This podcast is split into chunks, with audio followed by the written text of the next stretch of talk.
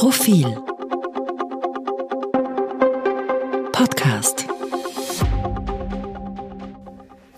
Wegen dem Babyvers.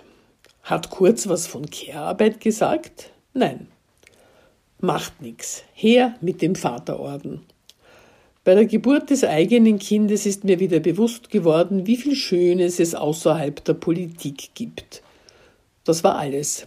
Das hat Sebastian Kurz in seiner Rücktrittsrede gesagt und dass er jetzt seinen Sohn und seine Freundin aus dem Spital holen wird. Mehr nicht. Aber es hat genügt, um ihn nach offizieller Lesart zum liebevollen Vater zu machen, für den sein Kind Vorrang hat vor der Politik. Nicht, dass ihm so richtig geglaubt wurde. Es wurde viel darüber gespottet in den sozialen Medien. Aber der Spott ergoss sich über eine Fiktion, die seinen Worten eigentlich gar nicht zu entnehmen war, nämlich über das unglaubwürdige Bild des versorgenden, windelwechselnden Vaters in Babykarenz.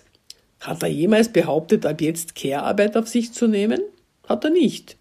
Es reichte der Sager, dass ihn die Geburt des eigenen Kindes irgendwie beeindruckt habe, und schon waren die Assoziationen da. Soll heißen, er musste gar nicht zu falschen Ankündigungen greifen, sie wurden in seinen lahmen Satz ganz selbstverständlich hineininterpretiert. Das zeigt uns, wie wenig nötig ist, um als fürsorglicher Vater zu gelten. Väter können, müssen aber Versorgungsarbeit nicht übernehmen, um ein anständiges Image zu haben. Es genügt offenbar, wenn sie ihre Kinder gut leiden können und die Absicht äußern, Zeit mit ihnen zu verbringen, wie der abgetretene Kanzler wenngleich es mir nicht leicht fällt, ihn bei kindgerechten Freizeitaktivitäten zu imaginieren, aber vielleicht bin ich fantasielos. Hingegen haben Mütter, die nicht wissen, wann das Kind Turnen hat und worin seine heutige Leseaufgabe besteht, wenig Chancen, Lorbeeren zu lukrieren. Schwer wiegt dieses Ungleichgewicht der Beurteilungen bei Sorge- und Besuchsrechtsstreitigkeiten. Da wird es Müttern oft übel genommen, wenn sie mangelndes Vertrauen in die Kompetenzen des Vaters mit Hinweisen auf seinen bisher fehlenden Einsatz bei Versorgungstätigkeiten begründen. Liegt möglicherweise daran, dass auch Gutachter und Gutachterinnen häufig wenig Erfahrung mit Care-Arbeit haben und sie infolgedessen für nicht so wichtig halten.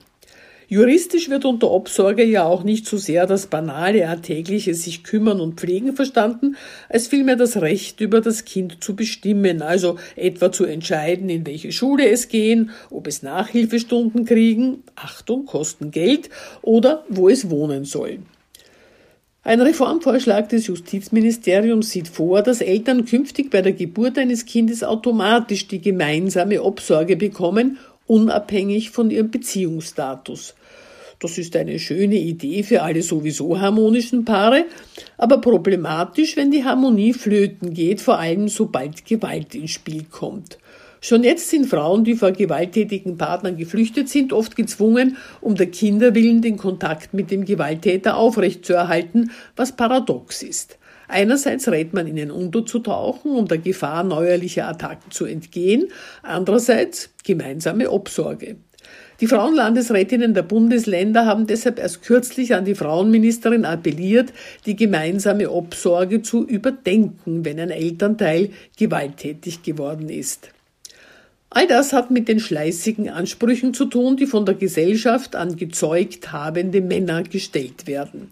Ich schreibe bewusst nicht Väter, weil ich Väter, die ihre Verantwortung ernst nehmen, sprachlich unterscheiden möchte von Männern, deren Vatersein vor allem in der genetischen Verwandtschaft mit den Kindern besteht. Aber auch letztere gelten der Allgemeinheit und den Ämtern als Väter, die ein Recht auf ihre Kinder haben, selbst wenn sie es nur benützen, um die Mutter unter Druck zu setzen. Dahinter steht die romantische Hoffnung, dass weitreichende Rechte und ein Vertrauensvorschuss nach Trennungen die Männer zu einer respektablen Teilnahme an der Kinderversorgung motivieren werden sowie die Vorstellung, dass jede Art Vater für Kinder besser sei als gar keiner. Erfüllt hat sich diese Hoffnung nicht. Kinder fürchten sich vor prügelten Vätern, auch wenn diese nur die Mutter schlagen, und mit anschauen zu müssen, wie die Mutter misshandelt wird, ist traumatisierender als vaterlos aufzuwachsen. Klar, am schönsten wäre es, wenn alle Kinder von zwei Elternteilen gleichermaßen geliebt und umsorgt würden, aber Wunschdenken ist keine tragfähige Basis für den Umgang mit der Realität.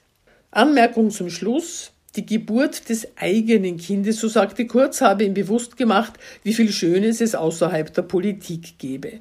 Das ist insofern nicht enttäuschend, dass man keine großen Erwartungen in seine Empathiefähigkeit setzen würde, aber grundsätzlich doch irritierend, weil von Politikern eigentlich erhofft werden dürfte, dass nicht nur ein eigenes Kind sie dazu bringt, das normale Leben da draußen wahrzunehmen, in dem es viel Schönes gibt, aber auch vieles, das schöner zu machen, Aufgabe von PolitikerInnen wäre.